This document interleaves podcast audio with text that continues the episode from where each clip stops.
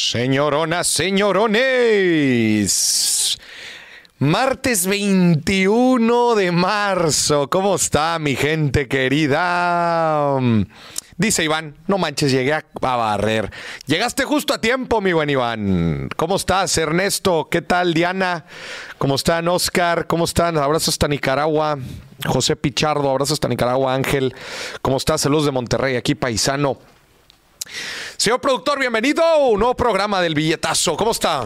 Feliz, Moris. Sí, el día de hoy estás feliz. No vamos a hablar de un tema tan feliz. Bueno, bueno estoy triste, Moris. ¿Por qué estás triste? Porque no entiendo el tema de hoy. de plano no entiendes el, el tema de hoy. Levante la mano quien le entiende al tema de hoy. en el chat pongan una manita. Pongan una manita. Si no le entienden. Pero por favor, que el tema de hoy es muy, pero muy importante. ¿Qué es lo que está pasando con los bancos? Silicon Valley Bank, Signature Bank, bancos regionales en Estados Unidos están teniendo problemas. Inclusive algunos de ellos quebraron. ¿Qué pasó con Credit Suisse? Un banco suizo de muchísimos años de trayectoria. Lo termina comprando su acérrimo rival, eh, rival UBS. ¿Qué está pasando? ¿Por qué se está dando esto? ¿Deberíamos de estar preocupados? ¿Cómo está la banca en México? De todo eso, señoras y señores, vamos a platicar en el billetazo de hoy. Pero antes, siempre agradecer su preferencia. Aquí está Arturo. Sí. Dice, sin Hoodman no hay chayote, rumbo al privilegio como, como el de Morís. ¿Rumbo al? ¿Por qué rumbo al? Aquí se está preparando para llegar al privilegio. Ah, para llegar al privilegio. Sí. Muy bien, Arturo. Oye, me preguntaré si Arturo ya tiene su boleto del billetazo. Ya, dijo que compró, dijo que compró. Pues dijo. Dijo. Pues dijo. Eso dice, ¿verdad? Dice Daniel, quiebran porque juegan con dinero. Dice José Pichardo, juegan demasiado con el dinero de las personas y quienes pagan las consecuencias son los ciudadanos. Señoras y señores, ese es el tema del día de hoy. Vamos a hablar sobre qué estuvo pasando estos días relacionados a los bancos, cómo se dieron las pérdidas, qué hubo malas prácticas dentro de los bancos, cuáles son las repercusiones a nivel mundial y qué puede venir hacia adelante. De todo eso vamos a estar platicando el día de hoy. Pero como siempre, lo primero que les tenemos que agradecer es a nuestro patrocinador estrella, Casa de Bolsa Finamex. Gracias a Casa de Bolsa Finamex, porque la próxima semana, usted no sabe, pero la próxima, no, usted ya sabe, la próxima semana son los últimos dos episodios del Vietazo. En realidad quedan tres episodios, el de este jueves y los dos de la próxima semana. Pero se pasa de volada la temporada y Nada más que agradecerle a usted por su preferencia y a Casa Bolsa Finamex por patrocinarnos. ¿A poco no, señor productor? Me estoy contento, feliz de que Finamex esté aquí, en el billetazo. En el billetazo. Si usted utiliza el código MORIS, le van a aumentar el rendimiento de su primera inversión. Dice Oscar, hoy estará muy interesante este billetazo y claro que sí. ¿Me puedes poner el número en pantalla, señor productor? Porque. Claro que sí. Eh, el número está apareciendo en pantalla. Mande nota de voz, mande WhatsApp o márquenos. Pero voy a armar un espacio para llamadas justo después de la explicación. ¿Ok? Después de la explicación. La explicación nos va a tomar algo de tiempo. ¿Ok? Muy bien. Empezamos, señor productor. Nos metemos a los golpes de una vez. Le damos. Estoy ansioso por entenderlo, Maurice. Muy bien. La, la métrica para ver si me expliqué bien es si el señor productor le entiende. No, es que yo estoy en un nivel de finanzas avanzado, Maurice. Vamos a ver. Escúchenme bien. A ver, aquí Ángel Vanessa, jura. Escúchenme bien. Si el señor productor le entiende a la explicación de lo que sucedió en estos días, me doy de santo. Porque significa que ya todo el mundo lo puede entender. Claro. Es porque soy pendejo, Maurice. Y si lo entiendo yo, lo entienden todos. Ahí te va. Para entender lo que pasó en estos días hay que entender varias cosas. Primero, una muy sencilla de entender porque ya lo hemos platicado aquí varias veces. ¿Qué es el tema de la tasa de interés? Vea, señor productor. De ahí parte todo el desmadre. a ver. El señor productor no va a poder contestar esto. ¿Por qué suben la tasa de interés, señor productor? Porque la inflación está alta. Correcto. Entonces están tratando de luchar contra la inflación. Entonces, naturalmente se sube la tasa de interés. Hay un fenómeno que tenemos que entender, que esto es de lo más técnico que me voy a meter, pero es fundamental que la gente lo entienda. Ahí te va. Híjole, ahí te va la explicación. Señor productor, si yo te vendo, si yo te presto a ti dinero a el 5% de rendimiento. Ok. Y luego sube la tasa, la Reserva Federal o el Banco de México, suben la tasa al 7, vamos a poner el 10%. Ok. Y yo le presto a, mi primo al 10%. Te quiero preguntar algo. ¿Cuál de esos instrumentos de deuda vale más? Específicamente el del 5%. ¿Por qué? No, no era la que es que ahí, sí me agarraste en curva, ¿eh? A ver, señor productor, si yo tengo un instrumento de deuda que pague el 10 y otro que pague el 5, ¿cuál vale más? Ah, que paga, que paga. Ajá, de rendimiento. Ya, el 10, claro. Vale más el de 10. Sí. ¿Y por qué? Y si te digo que el del 5% baja de valor, ¿por qué crees que el instrumento de deuda del 5% baja de valor? Pues porque la tasa está por encima de lo que te está dando. No, el del 5%. Sí, por eso. Porque hay otro más caro. Claro. Va. Eso es el primer concepto que usted tiene que aprender el día de hoy para entender lo que está sucediendo con los bancos. Cuando suben la tasa de interés, los instrumentos de deuda de menor tasa bajan de valor. ¿Ok? O sea, es una relación inversa. Si suben la tasa, baja el precio de los bonos o instrumentos de deuda. Ya le quedó claro, señor productor, ¿por qué? Sí.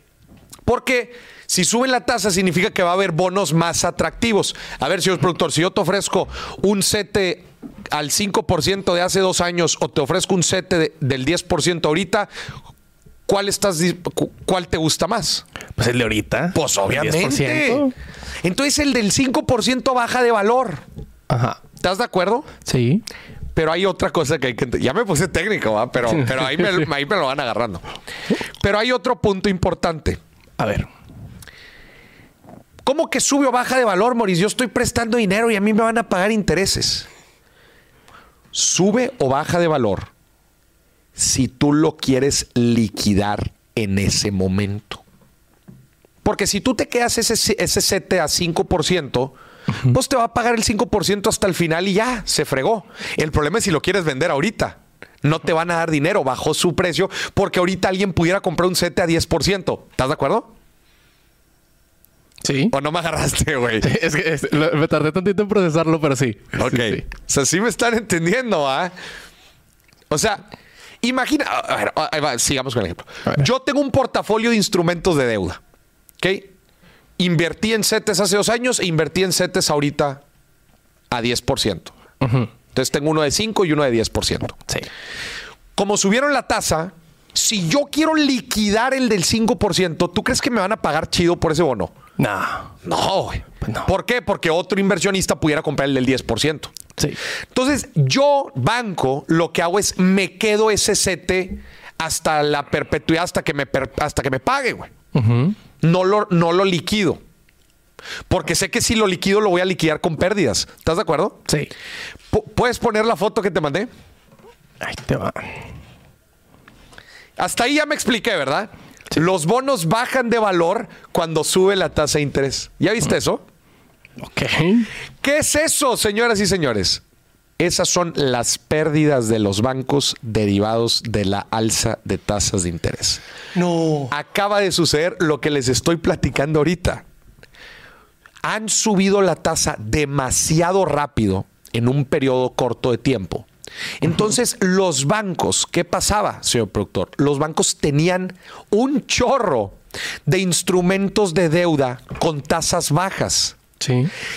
Lo que quiere decir que esos bonos estaban en pérdidas. ¿Qué crees que decían ellos? No los vendas, porque si los vendas vamos a perder. Sí. Pero te voy a preguntar algo.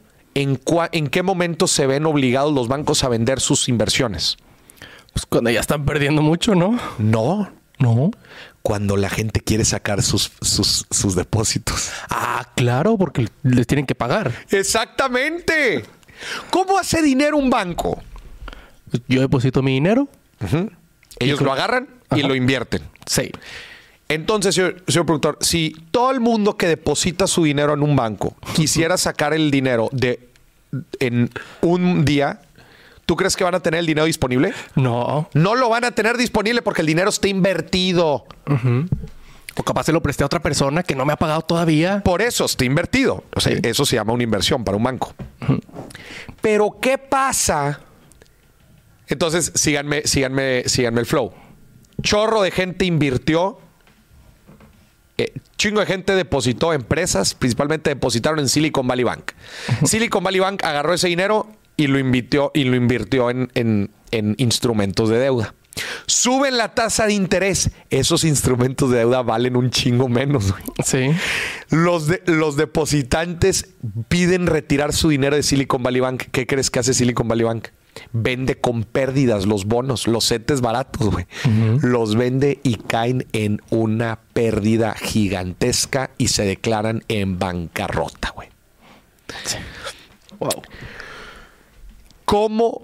Ahora, ya, entendieron los fundamentos. Ya entendiste los fundamentos, ¿verdad, señor productor? Ya, ya, ya. Ahora vamos a entender la historia completa. Silicon Valley Bank es un banco enfocado, su nombre lo dice, Silicon Valley. Es un banco que está en California, que principalmente sirve a startups. ¿Alguien me puede explicar qué es una startup? Una startup básicamente es una empresa de tecnología que fondos de capital le invierten una buena cantidad de dinero para crecer. Sí. Silicon Valley Bank es una empresa que se enfoca en startups. Sus principales clientes son startups. Entonces, los fondos de Silicon Valley Bank son principalmente el dinero que tienen estas startups y que viene principalmente del fondeo, valga la redundancia, de fondos de capital de riesgo. O sea, les depositan una cantidad de lana y ahí tienen la lana y de ahí la van dispersando para pagar nómina, para pagar, etcétera. Muchas cosas. Principalmente los gastos de, las startups son nómina, programadores, etcétera. Son empresas de tecnología. Sí. Ok. Entonces, eh, ¿Cuál es la encuesta esa, güey? Para ver quiénes sabían por qué quebraban los bancos ah, antes de que ah, lo explicaras. el 47% no. Muy bien. Entonces, ya entienden la naturaleza del Silicon Valley Bank. ¿Cuál era el problema de Silicon Valley Bank? Un banco, para que haga negocio, tiene que recibir dinero, de, depósitos, y ese dinero lo presta. Sí. ¿Por qué? ¿Por qué está obligado a prestar un banco? Porque hay que pagarle rendimientos a sus depositantes. Claro. Entonces el banco siempre está en la encrucijada de tenerle que pagar a sus depositantes 3, 4, 5%, pero lo tiene que invertir a tasas más altas para que haya negocios y no hay, no hay negocios. ¿Estás de acuerdo? Claro. Entonces, Aquí pone, pone Sofía, el, productor no está entendiendo ni madres ni yo tampoco. No están entendiendo nada. No, yo sí estoy entendiendo, ¿eh? Tú sí estás entendiendo. Sí, sí, Sofía Lara, no digas, no digas que no está entendiendo el señor productor, sí le está entendiendo. Yo creo que sí le están entendiendo. Bueno, sigamos con la historia. Silicon Valley Bank es un banco enfocado a startups. Startups tienen mucho dinero depositado en estos bancos. El banco se tiene que ver obligado a prestar dinero para compensar el rendimiento que le paga a sus depositantes, a las startups, para tener, para tener negocio. ¿Sabes cuál es el problema de Silicon Valley Bank? ¿Cuál? Que batallaba mucho para prestar dinero. Ok. Porque tú crees que estas startups piden prestado, güey. No. Las startups no piden prestado, gente. Las startups los fondean fondos de capital de riesgo. No les hace falta dinero y mucho menos van a pedir dinero prestado. Claro, y aparte lo, que menos quieren en una etapa tan temprana es endeudarse. Entonces, imagínense que yo soy Silicon Valley Bank. Me, están, me está llegando chingo de dinero de startups a las cuales les tengo que pagar un rendimiento. Entonces, yo tengo el dinero en mis manos y yo quiero buscar a quién se lo presto. ¿Sabes cuál es el problema, señor productor? No encuentro a nadie, güey, que prestárselo. ¿Qué hago? lo invierto en CETES. la vieja confiable. La vieja confiable. ¿Qué dice Silicon Valley Bank? Güey, perdón, no, nadie, nadie quiere tomar, nadie quiere que le preste dinero, pero yo me estoy quedando con la papa caliente. Necesito generar rendimiento con este dinero porque lo tengo que pasar a los, a los depositantes. Entonces voy a invertir en T-bills, voy a invertir en bonos de gubernamentales, este, para que pues ahí más o menos seguro pueda conseguir un rendimiento. Hasta ahí me siguen, va. Sí. Ok. resumen, resumen.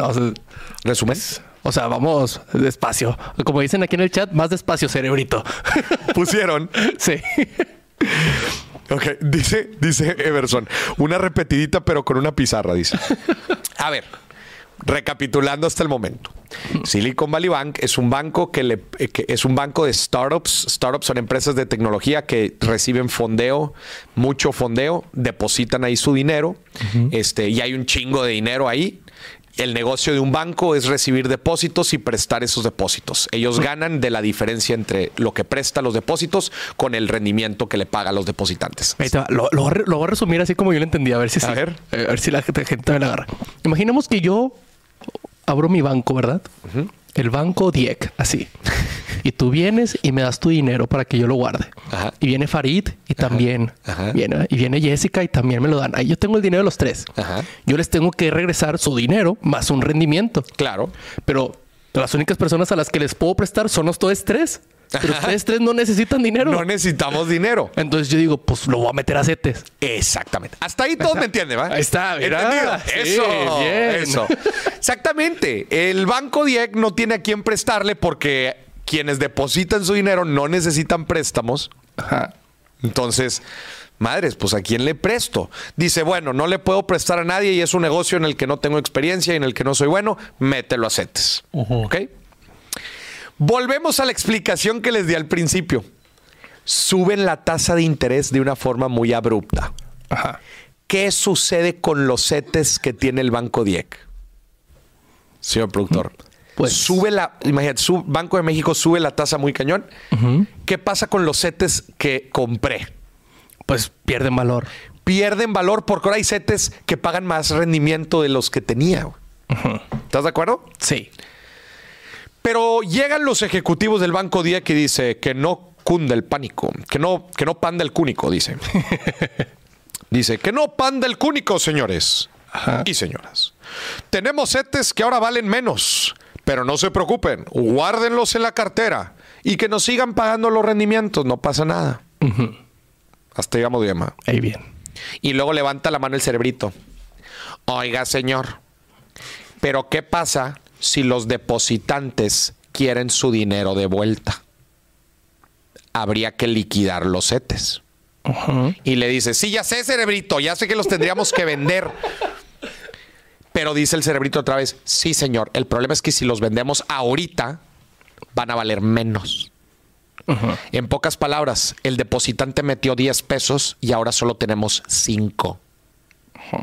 ¿Me lo entendieron hasta ahí, va? Sí, sí, sí. Hasta ahí, hasta ahí me lo han, me lo, han entendido, ¿ah? Ahí bien. Hasta ahí vamos bien. ¿Y por qué valen menos? Porque como dan solamente el 5%, ¿por qué te los va a comprar a 10 si tengo otro que me da más rendimiento? Exacto. Señor productor, usted debería ser CEO de un banco.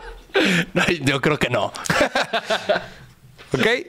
Exactamente. Entonces dice el cerebrito y dice el, dice el CEO, ¿y por qué valen menos los los setes que compramos. Y el cerebrito va a decir, es que si vas al mercado y los intentas vender, nadie te va a pagar lo mismo. Nadie te va a pagar lo mismo por un sete que te pague el 5 que un sete que te pague el 10. Obviamente la gente va a querer el del 10. Tú lo vas a tener que vender más barato. Y luego dice el CEO, ¿y eso qué significa? y le dice el cerebrito, que de los 10 pesos que depositó la startup A, ya nada más tenemos cinco. Y dice, y dice el CEO, ¿cómo carajos pasó esto? ¿Cómo llegamos aquí? ¿Cómo llegamos a este tema? Varias razones. Número uno, una alza de tasas muy abrupta hizo que los bonos perdieran mucho valor. Número dos, las peculiaridades de Silicon Valley Bank. Es decir, un banco que no presta lana. ¿Estás de acuerdo? Un banco que no presta lana, güey, es un banco muy difícil. Ya la llevas de perder de entrada, güey. O sea, significa que tu modelo de negocios va a ser un poco más complicado. Ajá. ¿Ok? Eh, eh, mira, dice Roselena, el señor productor callando bocas. ¡Vámonos! Eh, yo solo hago finanzas, perdón que te salpique. Razón, error número tres. Mala gestión del banco. A ver, el departamento de riesgos de un banco debió de haber levantado la mano y dijo, debió de haber dicho, oigan, nos conviene comprar tantos setes. ¿Qué pasa si suben las tasas en el futuro? ¿Estás de acuerdo? Sí. De qué agarras a, no sé si nos convenga vender tantos, eh, comprar tantos setes. este, estuve leyendo una nota del Wall Street Journal que decía que justamente no había un director de riesgos dentro del banco por, por como ocho meses. Entonces, eso también vuelve todo un poco más complicado. ¿Puedes volver a poner la foto que te mandé? Ahí está. Entonces fue una pésima gestión de riesgos dentro del banco. ¿Ok? Es, en, un banco, nada más para que sepan, regulatoriamente hablando, hay muchos tipos de riesgos que tú tienes que atender. Hay un riesgo muy particular que se llama el riesgo de tasa de interés, que es lo que acabamos de platicar ahorita. O sea, un, un banco tiene que estar midiendo constantemente cómo un cambio en la tasa de interés afectaría su negocio. Mi pregunta es cómo no se dieron cuenta. O sea, claramente cualquier evaluación de riesgo de esto. ¿Sabes cuál es el problema? ¿Cuál? Que nunca creyeron que iba a haber un bank run. Ya. ¿Sabes qué es un bank run? Cuando todos quieren su dinero. Todos corren a sacar su dinero del banco. Es lo peor que le puede pasar a un sistema financiero que toda la gente, porque ya le platiqué cómo funcionan los bancos. Los bancos agarran dinero de depósitos y los prestan, pero esos préstamos no son líquidos. O sea, no, esos préstamos están invertidos. No puedes, el banco no tiene la liquidez para devolver todos los, todos los préstamos de golpe. Entonces, un bank run es lo peor que le puede suceder a una institución financiera. Pero un bank run se da cuando los depositantes pierden la confianza en el banco. Señor productor, si de repente tú lees en Twitter, oye, que el banco en donde tú tienes tus depósitos esté problemado, ¿qué harías? Voy y lo saco, Maurice. Corres y lo sacas. Voy y saco todo lo que tengo ahí. Sacas absolutamente todo. Pero tú crees que eres el único que vas a pensar eso? No. Todos lo van a pensar. Entonces todos corren al banco. ¿Sabes cuál es la diferencia de lo que pasó ahora? Te pregunto, ¿necesitas correr para ir a sacar tu dinero del banco? No. Ya no. La antes, antes, la gente iba a hacer filas afuera de las sucursales para sacar su dinero en un bank run. Sucedió en el 2008, sucedió en la gran, en la gran depresión. En las crisis financieras, la gente hace filas en las sucursales para sacar su dinero. Hoy eso no es necesario. Hoy con esto que se llama celular, tú puedes sacar tu dinero del banco. Sí. Entonces... Sí, antes ahí en la, en la fila, pues te hacías güey un rato. O sea... no, cerraban la sucursal y listo. Ajá. No, no se va el dinero a ningún lado. Pero ahora tú puedes retirar el dinero con, en, la, en la palma de tu mano. Sí. Por eso, por eso los, eh, los los clientes de Silicon Valley Bank retiraron cantidades exorbitantes de dinero, lo que hizo que quebrara el banco casi de forma inmediata.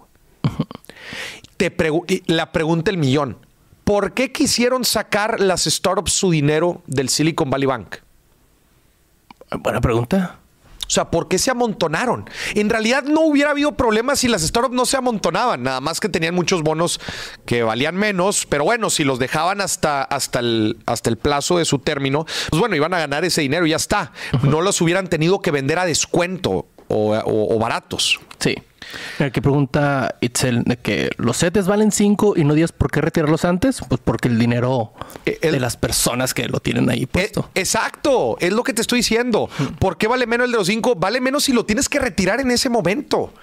Y Silicon Valley Bank tuvo que venderlos baratos porque la gente estaba pidiendo su dinero. Sí. Entonces tienes que liquidar, ni modo, y regresa el dinero, se acabó.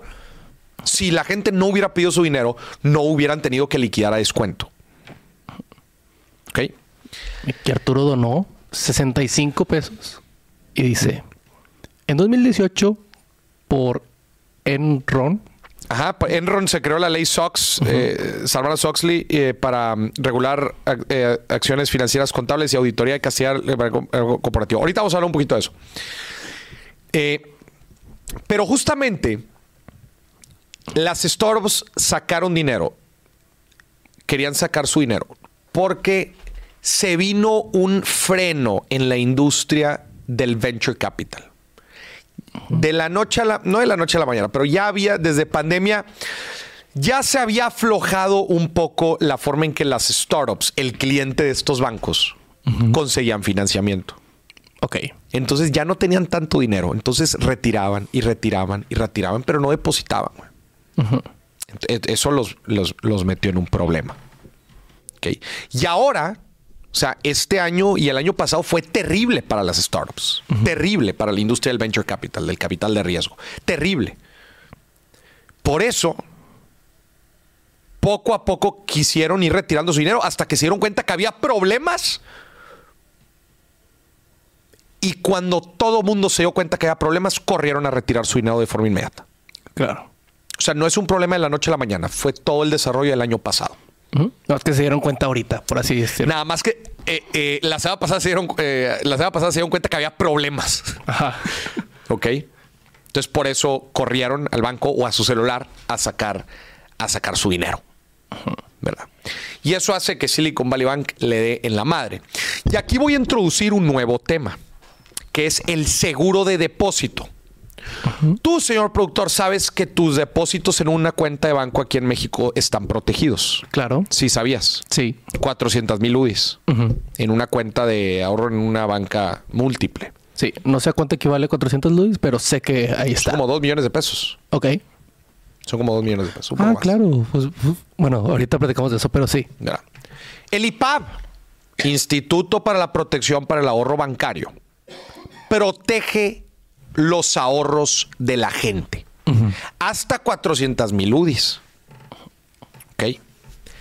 En Estados Unidos está igual. El, el, Deposit Insurance, que es prácticamente lo mismo.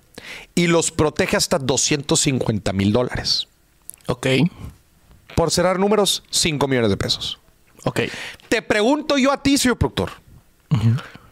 ¿Tú crees que las startups tenían más o menos de 5 millones de pesos? Mucho más, me imagino. Chingos más. Chingos más. Sí, yo con mis pesos que tengo, Maurice, igual el IPAD me dice, ándale, aquí están tus pesos de regreso. no, no, no te preocupes. No te preocupes. Aquí están los 7 pesos que tenías en tu cuenta. sí, Chingado. Bueno, pero existe esta figura, este seguro. Y aquí viene la pregunta del millón, señor productor. ¿Qué pasó con Silicon Valley Bank? En pocas palabras, Silicon Valley Bank y el, Signature Bank, dos bancos regionales en Estados Unidos, tomó el control los reguladores, los reguladores en Estados Unidos. Ok. Y anunció la Reserva Federal junto con la Secretaría del Tesoro que todos los depósitos estarían disponibles para la gente. Ok. ¿Me puedes traducir eso, por favor? El seguro de depósito se lo pasaron por el arco del triunfo. Ok. Y dijeron, ¿se acuerdan que les había dicho que 400 mil UDIs? ¿Se acuerdan que les había dicho que 250 mil dólares? Sí. Bueno, este, pues no voy a ser gacho. y los voy a proteger a todos. Con todo lo que tenían. Con todo lo que tenían. Ay, güey. Le quiero preguntar algo a la gente. Y esta, señoras y señores, es de las preguntas más importantes de este episodio. Usted que nos está viendo, ¿usted cree que fue una buena o mala decisión que la Reserva Federal y la Secretaría del Tesoro rescataran estos bancos? Rescataran los depósitos, no los bancos, los ejecutivos y los dueños les va a llevar la chingada. Pero usted cree que fue una buena decisión rescatar los depósitos? ¿Usted qué opina? Voy a leer comentarios. Esta es una de las preguntas más importantes. Porque si logran responder esta pregunta, significa que entendieron el problema. Que entendieron cómo funcionó todo. A ver. A ver, pusiste ahí el poll, ¿verdad? Ahí va la encuesta, pero den su opinión en los comentarios. Ahí estamos poniendo la encuesta. Oye, pero ¿por qué nada más veo a mitad? Ahí está, ya la puedo ver. ¿Fue bueno o malo que rescataran los depósitos de las startups de Silicon Valley Bank? Le quiero decir algo. No fue la Reserva Federal y la Secretaría del Tesoro quienes rescataron al banco. Fue usted quien lo rescató. Claro. Fue usted. Porque ¿cómo cree que lo rescató? ¿Cómo cree que lo rescató? Oye, pero opiniones bastante divididas, ¿eh? Sí, bueno y malo. 50-50 por ahí. Señor productor, a ver. Con todo lo que hemos platicado, y tú que no tienes la ceguera de taller que probablemente tengo yo. ¿Tú crees que fue bueno o fue malo? Y voy a aquí a utilizar la palabra que más nos gusta, Maurice. Depende. a ver, dame un poco más de carnita. A ver, depende de dónde lo veas, porque, a ver, si tú eres una startup, ¿verdad? Pues qué padre, ¿no? Que te protegieron todo tu dinero. Pero hablando de la economía de Estados Unidos, en este caso, pues representa inflación, porque tuvieron que sacarlo de impuestos, tuvieron que imprimir dinero a lo mejor. Entonces representa más inflación, algo que con lo que ya se está peleando. Y van a tener que subir la tasa de interés más. O sea, desencadena muchos motivos, creo yo. Órale, muy interesante análisis. Y les voy a dar. De pendejos, dice uno. ¿Qué? Dice uno, de pendejos. De pendejos. les voy a dar algunas cosas positivas y otras negativas. A ver. ¿Por qué fue bueno que rescataran al banco? La principal razón que veo yo fue para dar solidez y certidumbre al sistema financiero, no solamente de Estados Unidos, sino global. Ok. Ok. Certidumbre. Si no lo rescatas, se puede venir un problemón y puede venir un frenesí y un pánico. Claro. ¿Y te acuerdas ese ratito que te dije que era lo peor que le pudiera pasar al sistema financiero? Que todos sacaran su dinero. Que hubiera pánico. Sí. Y que todos quisieran correr a sacar su dinero. Es que sí tienes razón. O sea, o sea, poniéndolo así, o sea, si un banco quiebra, o sea, y lo dejan morir, ¿cómo, sé que no va a ser otro también en el que yo tengo mi dinero? Ok. Ese, es el pánico. Ese es el, es correcto, ese es el pánico. Y aquí te va. Ok, entonces ya vimos el, lado positivo del rescate. Sí. Ok. Mira, aquí dice Efraín, el rescate a pesar de que genera inflación previno un problema más grande que sería extender el bank run a otros bancos. Es justamente lo que acabamos de decir. Ahora te voy a mostrar otro lado de la moneda. Otro lado de la moneda. El problema de haber rescatado los bancos a este banco Primero que nada, es lo que dijiste muy bien. La inflación que va a generar y el costo. Que no, no lo paga una institución financiera, no lo paga la Reserva Federal, no lo paga la Secretaría del Tesoro. Quien lo paga es el, el ciudadano común y corriente. ¿De acuerdo? Sí. Muy bien. ¿Por qué lo paga el ciudadano común y corriente? ¿O con sus impuestos? ¿O con, el impuesto fantasma llamado inflación? Claro. Hasta ahí estamos bien, ¿va? Sí. Ahora, ahí te va lo que la gente normalmente no ve. ¿Por qué es para mí lo más grave de la decisión?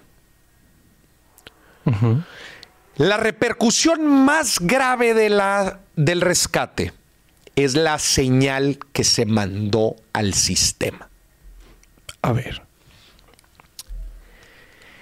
Lo que usted me... Imagínate, vamos a, ponernos otra vez en el puesto del cerebrito. A ver. Oiga, señor. fuimos... Fuimos... Eh, tuvimos un manejo indebido del banco.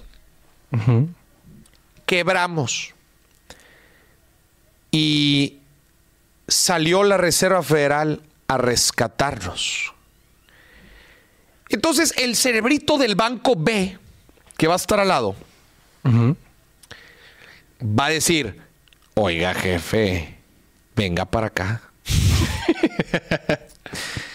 oiga jefe, ¿ya vio lo que les pasó al vecino? ¿Ya viste que ya viste que se quemó y vinieron los bomberos a pagar. Rapidísimo. Y, vinieron en chinga, ¿eh? Sí. No se perdió nada, pero nada. Y cuando digo nada, nada. Hicieron una fiesta enfrente y se quemó la casa, pero de volada vinieron a limpiarla y no hubo problema. ¿Le repusieron los muebles y todo? Todo, todo, le repusieron los muebles, todo, les construyeron una nueva casa. Sí. Oiga, jefe, ¿por qué no hacemos nosotros también una fiesta? Al cabo, si nos pasamos de lanza, al cabo, si nos pasamos de lanza, nos van a venir a reponer a nosotros también. Sí. Señoras y señores, el, uno de los mensajes que se dio en torno a todo esto es, los bancos son demasiado grandes para quebrar. Too big to fail. Too big to fail. Algunos dicen, lo hubieran dejado quebrar. Y a los babosos que metieron sus depósitos ahí, que les devuelvan sus 250 mil dólares y lo demás, que lo pierdan. Así es este rollo. That's capitalism. Así es el juego. Así es el juego. Estás chillando. Fíjate dónde metes tu lana. Sí. No chille. Así pasa. Revisa la institución financiera donde tienes tu lana. Exígeles a tus shareholders. Exígele a los accionistas que tomen decisiones correctas. Están jugando con tu dinero. No vengas a llorar y no vengas a pedir perdón, a que te vengan a reponer. Una lloradita y a seguir. Ya sabías que lo que estaba seguro eran 250 mil dólares. Ajá. Tan tan. Pero entiendes los dos lados. Por un lado, esto que les acabo de decir de, ah, entonces el seguro de depósito se lo pasaron por el arco del triunfo y resulta que en realidad los depósitos están todos protegidos. Entonces los bancos desgraciadamente pueden atreverse a tomar más riesgos porque están jugando con un safety net, están jugando con una protección. Claro, yo puedo jugar aquí, acabo que si me sale mal, me lo protegen todo.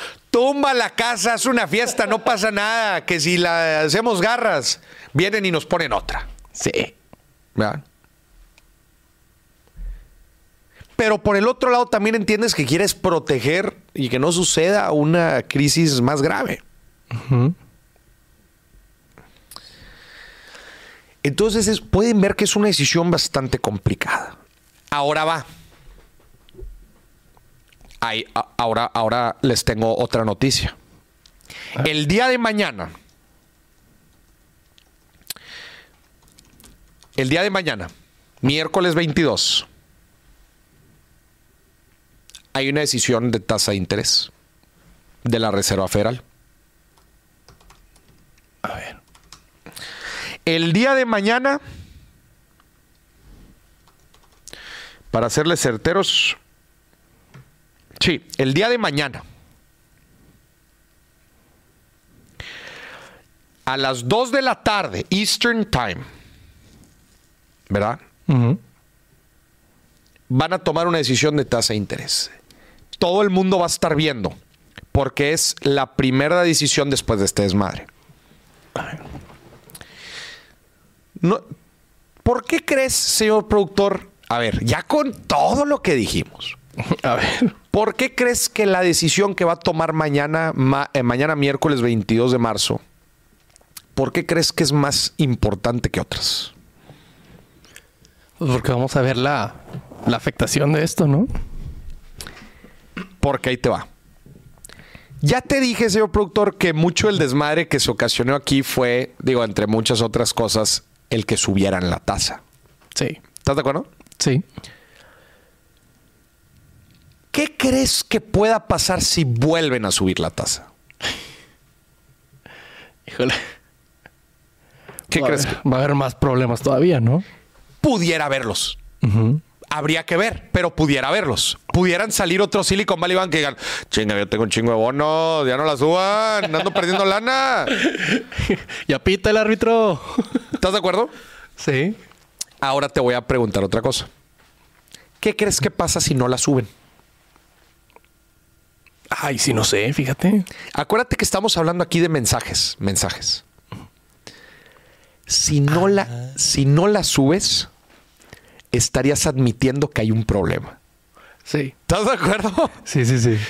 Si tú te mantienes firme y dices, suban la tasa porque la inflación está de la chingada y no hay ningún problema, la, industria financiera está sólida, súbanla.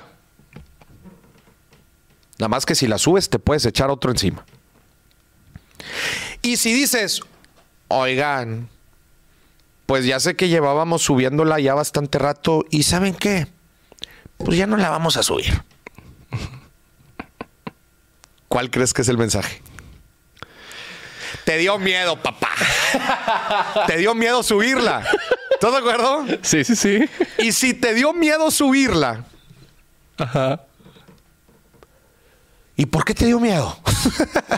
o sea, significa que hay un problema. Ajá. Sí, sí, sí. Tú estás admitiendo que hay un problema. Güey. Es perder o perder esta Es perder o perder, güey. La decisión de mañana de la tasa de interés, señoras y señores, para la Reserva Federal es perder o perder. Sí. Si la subes, híjole, güey, pones todavía en jaque, güey, a la industria, a los bancos, pero si no la subes, estás admitiendo que hay un pedo, güey. No, güey, están en, el hoyo, güey. O sea, mañana, día triste para todos.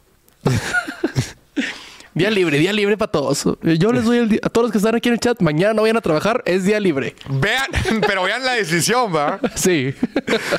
Mira, dice, dice Game Helper, si vuelven a subir la tasa, que es lo más probable, se reinicia el ciclo y pasará lo mismo eventualmente.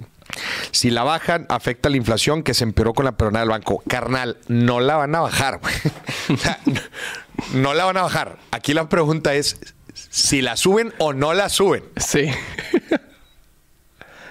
¿Y quién toma la decisión? Yo. Les voy a dar también un dato bien interesante.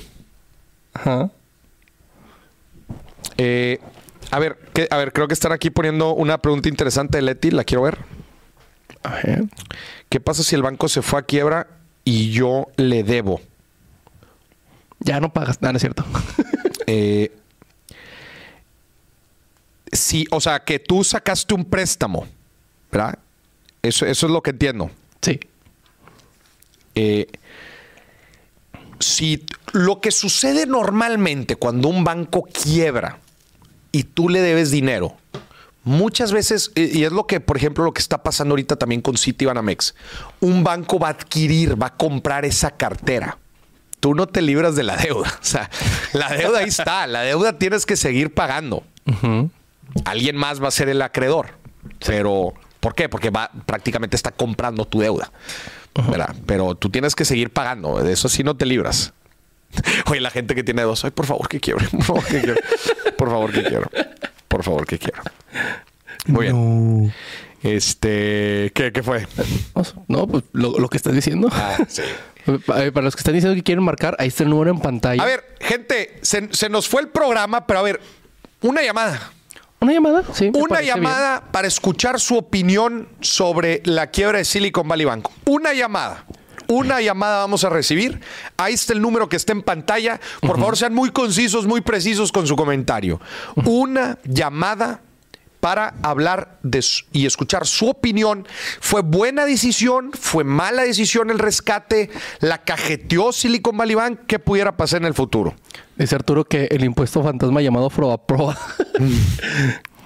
Eh, eh, ahí en lo que llaman, puedo decir que Arturo nos quiere regalar dos pasteles de cumpleaños. Entonces, ahorita te digo cómo está el rollo.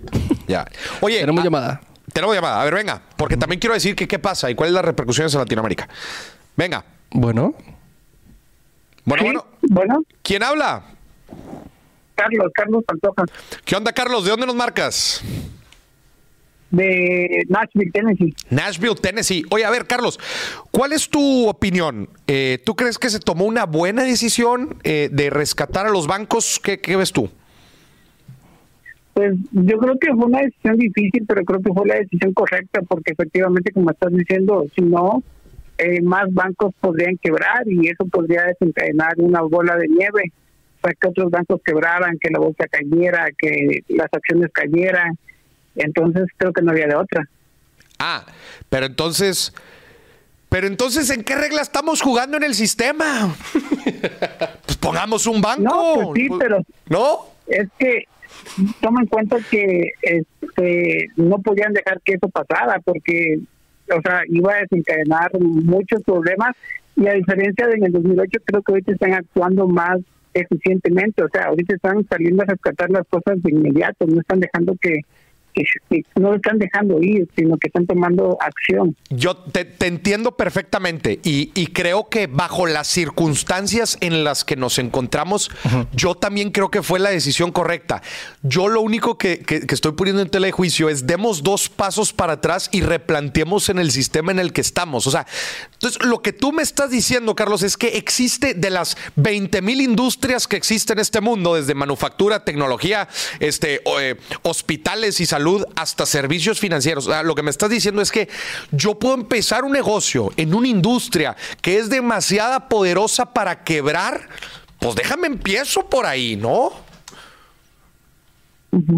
Sí, no, y aparte también he escuchado comentarios u opiniones al respecto de que curiosamente atacaron este tipo de bancos que tienen este que sus clientes son como ponte las de tecnología, en este caso lo que tiene que ver con criptomonedas.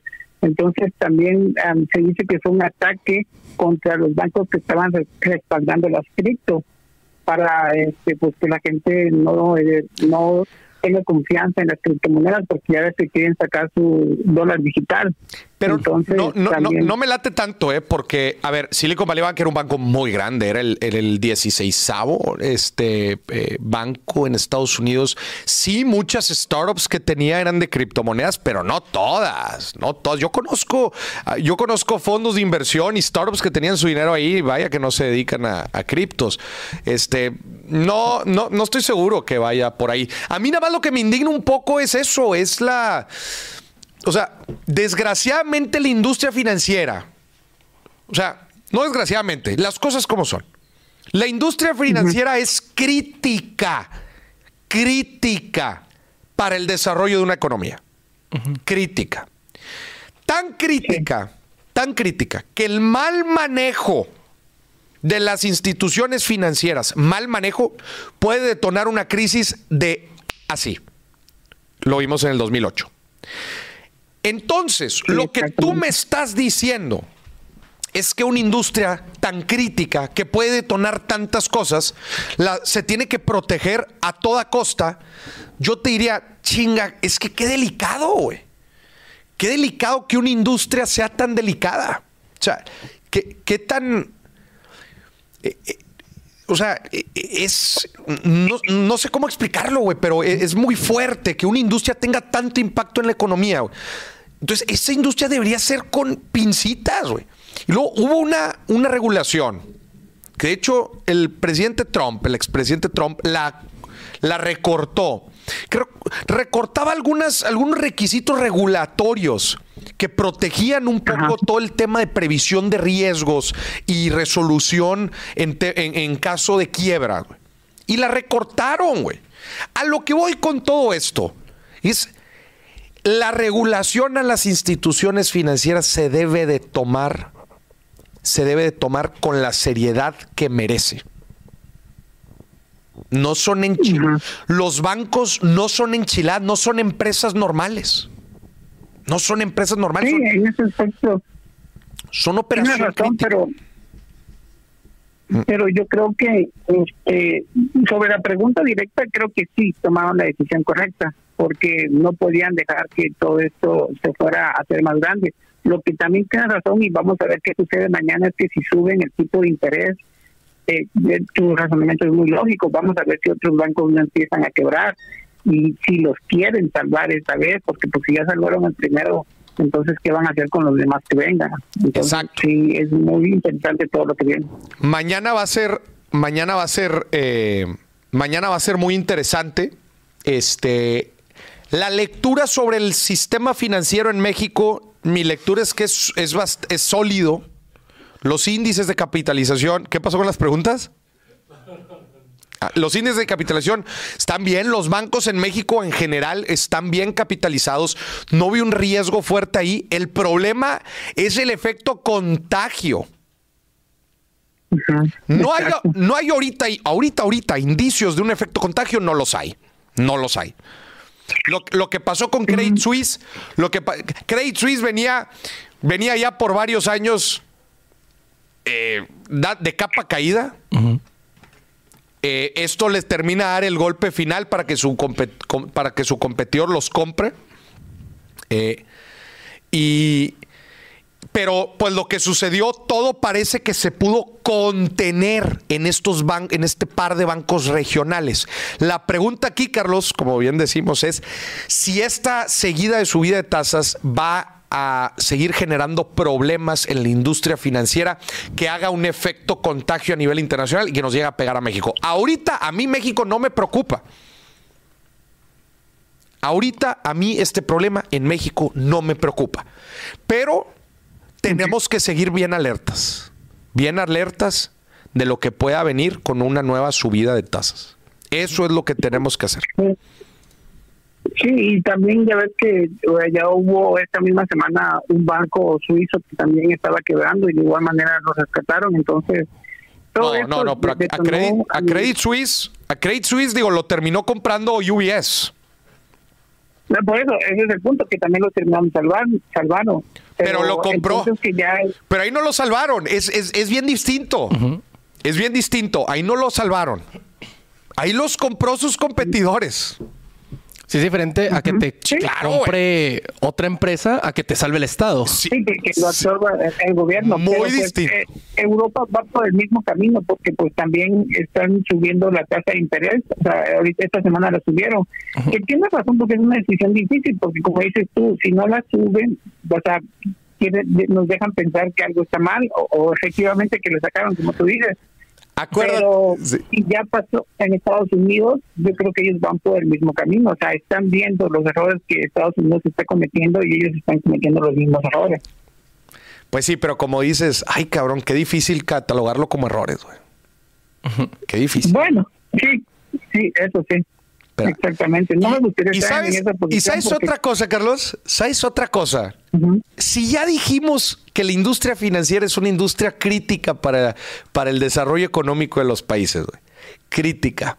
Y ahora yo te digo que a la industria financiera se ve impactada muy fuertemente por algo tan volátil como las expectativas de la gente. Sí. O sea, cualquiera, cualquiera que vea lo que estábamos diciendo ahorita de que, güey, si la Fed sube o no la sube, manda el mensaje equivocado y si mandas el mensaje equivocado, entonces puede suceder esto, lo otro. Güey, es demasiada volatilidad, güey. Demasiada volatilidad. Sí, pero ¿qué hubieras hecho tú? ¿Qué crees que hubiera sido lo mejor que, hubiera Chica, no soy, no soy banquero central, güey. no, hasta, donde, hasta, donde sé, no, hasta donde sé no estoy en la nómina de la Fed, güey. Todavía. Todavía. No, pero, pero no, no, te voy a decir algo. pero, pero te voy a decir algo. Este. Eh, eh, claramente es más fácil decirlo que hacerlo el hecho de, güey, pues quiebren, es el capitalismo, pues chingue su madre, pues que los, los hubieran regulado mejor, este, eh, pues ni modo, pues los que pues pierdan sus depósitos, es muy fácil decirlo, pero yo, si tú me preguntas a mí, dadas las circunstancias en las, o sea, a ver, te, llega la decisión de sorpresa, yo hubiera hecho lo mismo que ellos, yo hubiera hecho lo mismo que ellos, pero ahí te va, pero ahí te va. Yo hubiera hecho lo mismo, pero en este mismo instante, güey en este mismo instante pondría a toda la mendiga Reserva Federal, de todas las reservas federales que existen, de todas las, de todas las ciudades que existen, son varias, los pondría a jalar a todos a decir, ¿cómo le hacemos para que esto no nos vuelva a suceder?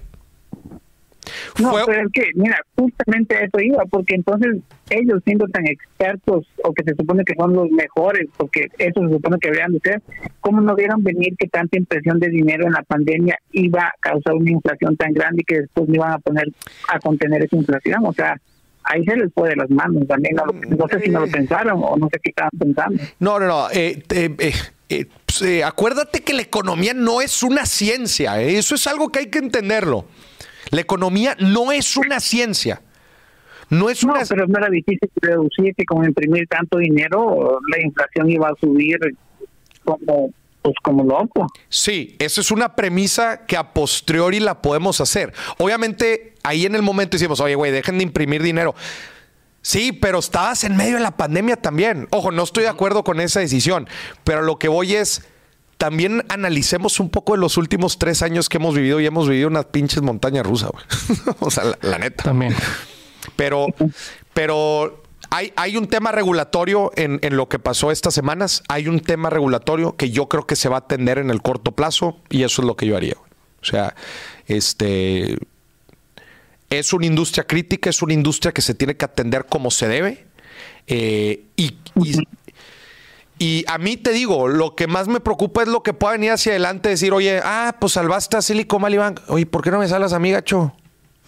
Sálvame. ¿Por, qué no más a él? ¿Por qué le proteges los, ¿por qué le proteges el de, los depósitos al señor productor y no los míos? Sí, exactamente. Pues es que ¿Lo, prefieres? No, pues sí, exactamente.